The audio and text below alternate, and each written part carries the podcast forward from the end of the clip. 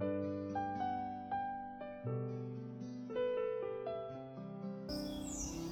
dia, graças e paz. Bem-vindos. Hoje nós estamos falando ainda sobre é, a inutilidade das preocupações e eu, e eu estava analisando alguns textos aqui na Bíblia, agora de manhã cedo, e, e, e, e ressaltou para mim a palavra prudência, né? O prudente, aquela pessoa que é prudente, e, e, o prudente, né, na verdade, ele é o, é o sensato, é o contrário de prudência. Muitas pessoas, para a gente começar a nossa conversa hoje, muitos de nós, ou muitas pessoas, né, talvez não seja você, mas eu já aconteceu isso comigo, nós confundimos, nós confundimos preocupação com prudência. Mas preocupação não tem nada a ver com prudência, e nem prudência tem a ver com preocupação. Né? Prudência é a pessoa que tem sensatez, ela é ponderada, ela, ela é precavida, né? ela é, procura evitar as faltas, não é? é? A respeito do, do que pode acontecer. O preocupado, ele só tem a ideia, né? O preocupado, ele só tem aquela ideia. E ele se torna apreensivo, ele fica ansioso por algo e é uma ideia antecipada que gera uma inquietação. A preocupação ela é uma ideia antecipada que gera uma inquietação, mas ela não resolve. A prudência ela se antecipa em é, se precaver para que um problema não aconteça. Então é muito diferente. E a palavra do Senhor elogia muito a prudência, não é? A palavra do Senhor fala sobre a prudência. É, Ouça o sábio e cresça em prudência. Provérbios capítulo 1 e versículo 5 ouça o sábio e cresça em prudência. Então, a prudência é algo maravilhoso, não é? Então, a preocupação, ela, ela nos torna apreensivos, ela nos torna ansiosos, né, por algo, é uma ideia antecipada que gera uma inquietação. A prudência, ela é o pensamento de nós nos precavermos, né? é o pensamento de nós sermos sensatos, ponderados, é uma precaução, e, e ela traz a solução para um possível problema futuro, não é? Você pensou naquela situação que vai acontecer na semana que vem, e você então se precaver prudentemente, com sabedoria, porque a palavra do Senhor fala que a sabedoria habita com a prudência, não é? Lá em Provérbios 8, 12 diz: Eu, a sabedoria, habito com a prudência. Então, sabiamente, com a sabedoria de Deus, eu e você vamos nos precavendo para que uma falta não aconteça, para que o horário não se atrase, para que você cumpra aquela. Né, um exemplo de uma pessoa prudente é uma pessoa que presta serviço para outras. Né? Uma prestação de serviço. Aqui em Gaspar é muito comum. As pessoas prestam serviço para empresas né, de mão de obra.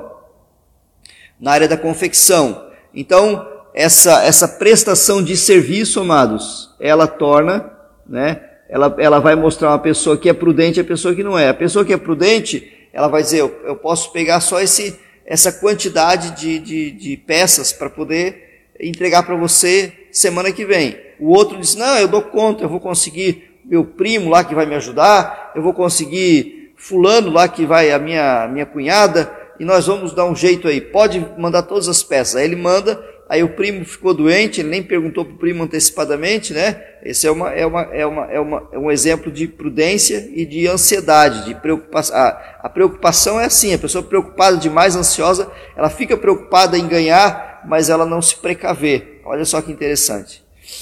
E aí então ela vai lá, né? E pega as peças todas, e aí então o primo fica doente, a cunhada não pode porque ela também pegou serviço. Então, dando um exemplo assim bem, bem assim simples, né, para a gente entender, fazendo uma parábola aqui de, de, de em Gaspar, né, é, com a situação. E aí então o que acontece? As peças não saem, a, o empresário, né, fica, fica na mão, fica é, é, devendo para o vendedor que já tinha vendido que ele já tinha vendido para aquele vendedor, contando com as peças prontas, e o vendedor não pode entregar no prazo certo, gera multa e etc, etc, etc, por causa da ansiedade, por causa daquela avidez, né, de querer a preocupação exacerbada né? Aquela ideia de que eu não posso perder, eu não posso perder essa oportunidade, e ela, essa ideia resulta em né, uma inquietação, uma inquietação. Você está entendendo? A mesma coisa um construtor, né?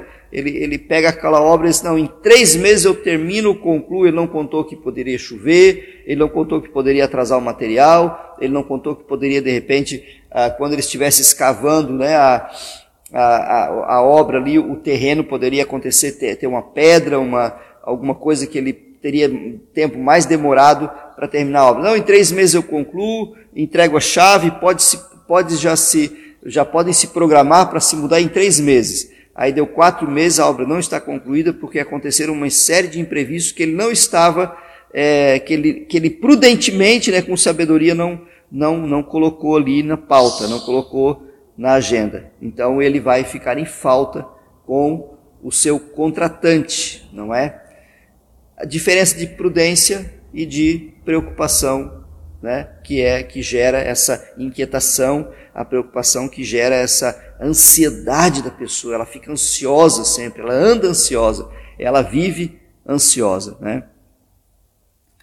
É, eu quero então contar uma história para você, né, que, que eu achei bem interessante a respeito disso. Eu vou contar duas histórias da Bíblia hoje em relação a isso. Né? A primeira história é a história que, da, que quando Davi estava é, com seus 400 homens, ele estava já fugindo de Saul, ele estava ali sendo perseguido, na verdade, né, por Saul. Ele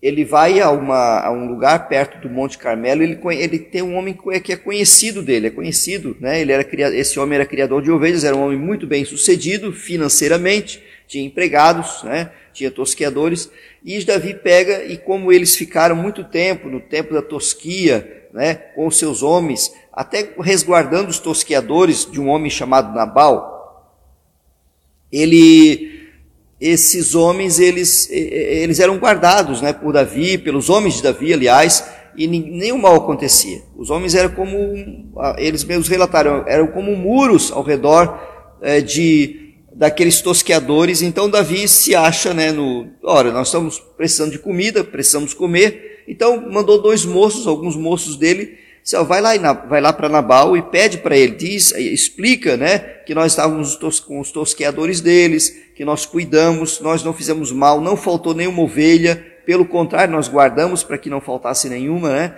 E pede qualquer coisa que ele tiver à mão, pão, qualquer coisa, porque nós precisamos comer. Quando esses dois moços explicaram tudo isso para este tal de Nabal, ele disse: Quem é Davi? Quem é esse filho de Jessé? Eu nem conheço esse cara ele fez pouco caso, né? E, e, disse: Ah, ele deve ser algum fugitivo de algum senhor, deve ser um escravo aí que está fugindo. Olha só, amados, Davi já tinha sido ungido rei por Samuel. Olha só que coisa incrível isso. Olha a imprudência, olha a, a falta de sensatez, né? A falta de prudência desse tal de Nabal. E ele mandou, mandou, expulsou os meninos, vão embora. E eles foram embora Davi soube do relato, falou para os 400 homens: coloquem as, as espadas na sua bainha e nós vamos lá vingar essa afronta. E eles foram mesmo. Mas enquanto isso, enquanto Davi estava se preparando para voltar, ele ia eliminar todos o da casa de Nabal, inclusive Nabal, né, por causa dessa afronta, é, dessa desonra. Davi se sentiu muito desonrado e ele era um homem impetuoso nessa área, era um homem de guerra. Né? Abigail, esposa de Nabal, ficou sabendo por um servo que Nabal tinha feito essa bobagem, né? Por causa da preocupação inútil de não de não de faltar de repente para ele, eu não vou tirar dos meus tosqueadores a carne, o pão, a água para dar para gente que eu nem conheço. E olha que ele conhecia, porque se Davi conhecia ele, mandou ele para o endereço, os meninos para o endereço certo, né? É lógico que Nabal conhecia, é lógico, é óbvio, né? Davi já era conhecido, já era um homem de guerra de Saul, já tinha atuado nas guerras a favor de Saul naquela época. Então, Nabal conhecia sim, mas ele foi, por causa da preocupação exacerbada, ansiedade, né, foi imprudente.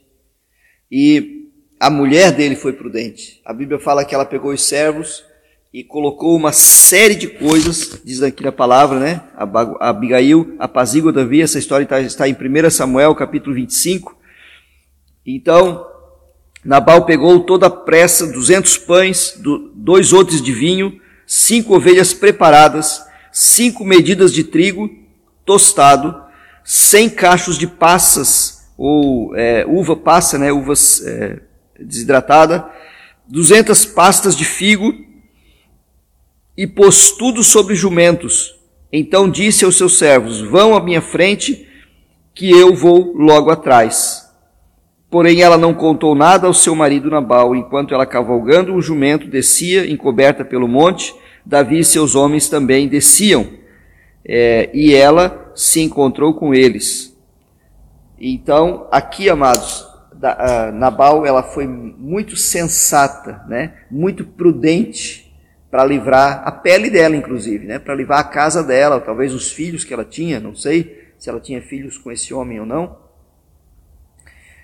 E eu quero dizer uma coisa para vocês: a imprudência, né? se essa mulher não, não tomasse essa atitude de prudência, de se precaver, né? de ser sensata, de ponderar o que poderia acontecer, né?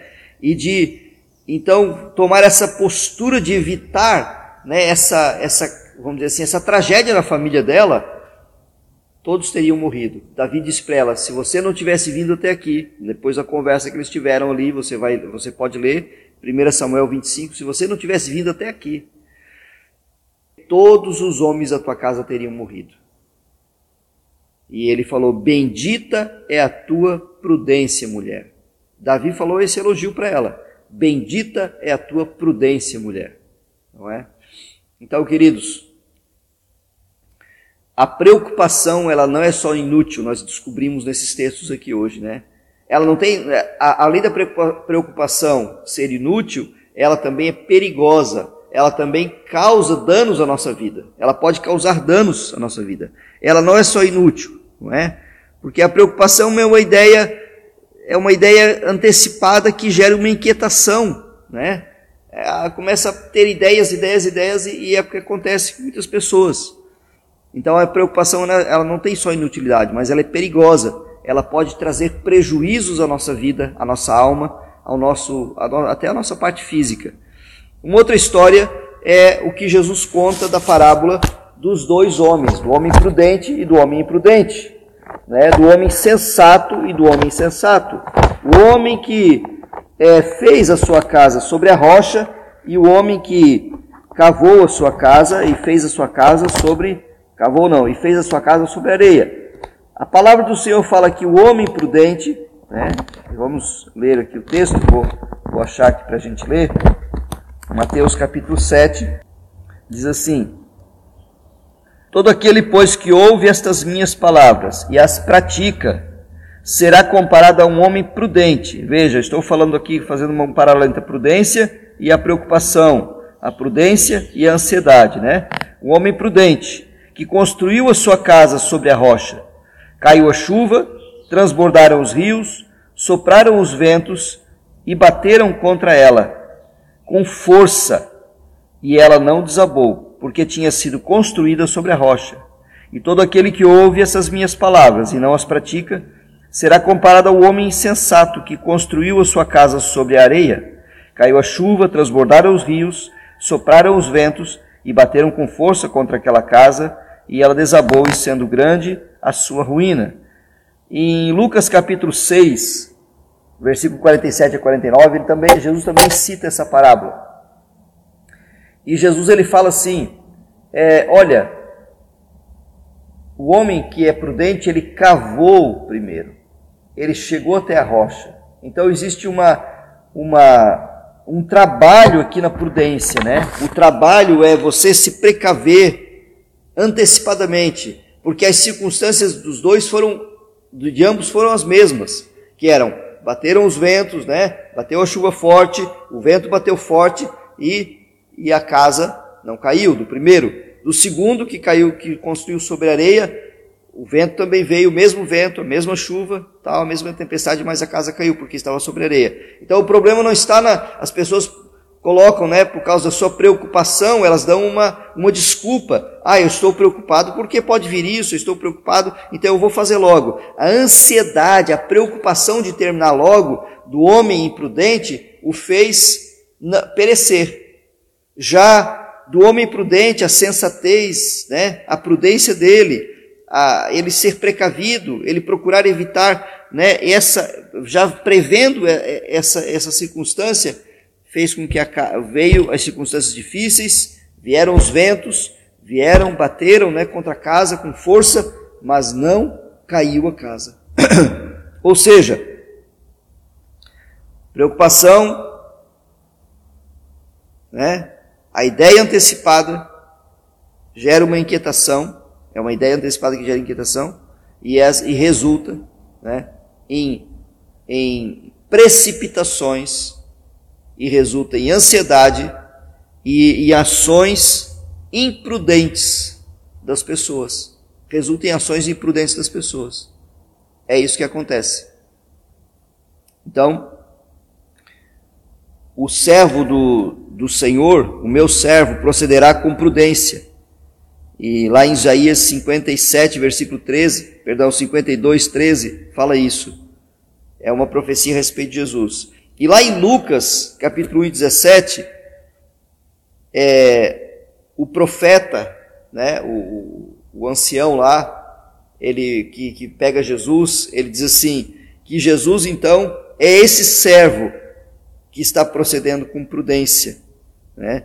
Ele vai converter os desobedientes à prudência, que era Jesus. Então essa profecia se cumpre na pessoa de Jesus. Ora, se Jesus demonstrou prudência, se houve uma profecia a respeito de Jesus sobre ele ser prudente, amados, logo nós devemos imitar essa prudência, não é? Então, a preocupação é o oposto da prudência. Né? Ser prudente não é ser preocupado, e estar preocupado e ver preocupado não é ser prudente. Porque, como a gente falou, a prudência ela não resolve. A, a preocupação ela é inútil porque ela não resolve os problemas. Ela, ela apenas gera inquietação, ansiedade, murmuração, ações precipitadas, como nós vimos naquele, naquele homem que construiu a casa sobre a areia, como nós vimos na vida de Nabal, né? Como nós vimos, também eu estava ouvindo rapidamente uma, um áudio hoje de manhãzinha, antes de vir para cá ainda, e como nós vimos hoje ainda, é, como eu vi ainda, estava ouvindo hoje sobre as dez virgens, dez prudentes, cinco prudentes e cinco nécias, né? As cinco nécias as que dormiram, mas sem se precaver, né? Sem se, é, é, sem se preocupar com a falta que elas poderiam ter de óleo mais tarde. As prudentes tinham óleo suficiente, elas foram sensatas, elas foram prudentes, elas ponderaram, né? Pode, vai que o noivo demore, vamos ter óleo suficiente, né? E isso denota principalmente, estava vendo na explicação ali, a questão da, da, do tempo de oração que eu, vou, que eu estou disposto a tirar. Se eu quero ser um servo prudente, eu vou ter mais, eu vou pagar um preço que não é, que não é baixo, né? porque nós abrimos mão de muitas coisas, nós temos que, é, o nosso compromisso, nosso dia a dia vai, nós temos que se programar muito bem para ter aquele tempo especial, aquele tempo considerável de oração na presença do Pai. Não é oração para o seu dia a dia, não é aquela oração para você é, porque você precisa orar mesmo, porque você está fazendo uma campanha, porque você e eu estamos é, nos 40 dias de oração. Não, é aquela tua oração da intimidade, aquela tua oração que vai, é, vamos dizer assim, no seu depósito espiritual, vai acumulando óleo para quando nós precisarmos mesmo, nós temos, certo? Então, isso revela prudência. Pessoa muito preocupada, muito inquieta, né, fica inquieta, ela não consegue parar muito tempo na presença de Deus, porque ela vai sempre ter coisas para se preocupar, para se inquietar, para ficar ansioso e para sair da presença de Deus e para ir fazer. Então eu vou resolver logo. O preocupado e inquieto ele quer resolver, né? Ele quer fazer logo ele quer que resolva logo. Ele quer, ele já constrói a casa logo sobre a areia, né? Ah, eu não vou cavar, vou perder o. Enquanto o cara lá está cavando, enquanto o outro lá está cavando, eu já estou morando na casa, já estou desfrutando. Dá para ver a diferença, né? Sejamos prudentes, sejamos esses que cavam até chegar na rocha. Sabe o que é esse cavar? É o tempo de oração, é o tempo de busca com o Pai. Não para coisas do dia a dia, mas a busca com, pelo Pai por você, para você se encher do óleo, para mim se encher do óleo, para nós nos enchermos da presença de Deus. É isso que o Senhor tem para nós nessa manhã. Amém, queridos? Foi muito bom essa semana, eu creio, para a nossa vida. Né? O Senhor falou muito conosco a respeito dessa da questão das preocupações inúteis e das preocupações que são até prejudiciais para nós. E eu creio que Deus também falou com você. Amém? Que o Senhor te abençoe poderosamente, que o Senhor te guarde, que o Senhor faça resplandecer o seu rosto sobre ti com a sua misericórdia e te dê a paz. Eu quero fazer uma oração por você. Se você ainda não tem ideia da certeza da vida eterna, se você ainda não tem certeza de que você é salvo, que você é salva, que você tem Jesus no coração, eu quero orar com você nessa manhã. Quero pedir que o Espírito Santo esteja habitando no seu espírito. Quero que não só orar com você, mas eu quero que você ore comigo, melhor dizendo, né? Que você ore comigo, tá certo? Glória a Deus. Vamos orar então, queridos. Vamos pedir ao Senhor que Ele esteja nos abençoando. Pai, muito obrigado pela tua graça e pelo teu amor. Faça essa oração comigo dizendo assim: coloque a mão no seu coração e diga assim: Senhor Jesus, eu te recebo como Senhor e como Salvador da minha vida. Eu entrego o meu coração a ti, Jesus. Eu entrego a minha vida a ti, Jesus, aos teus cuidados.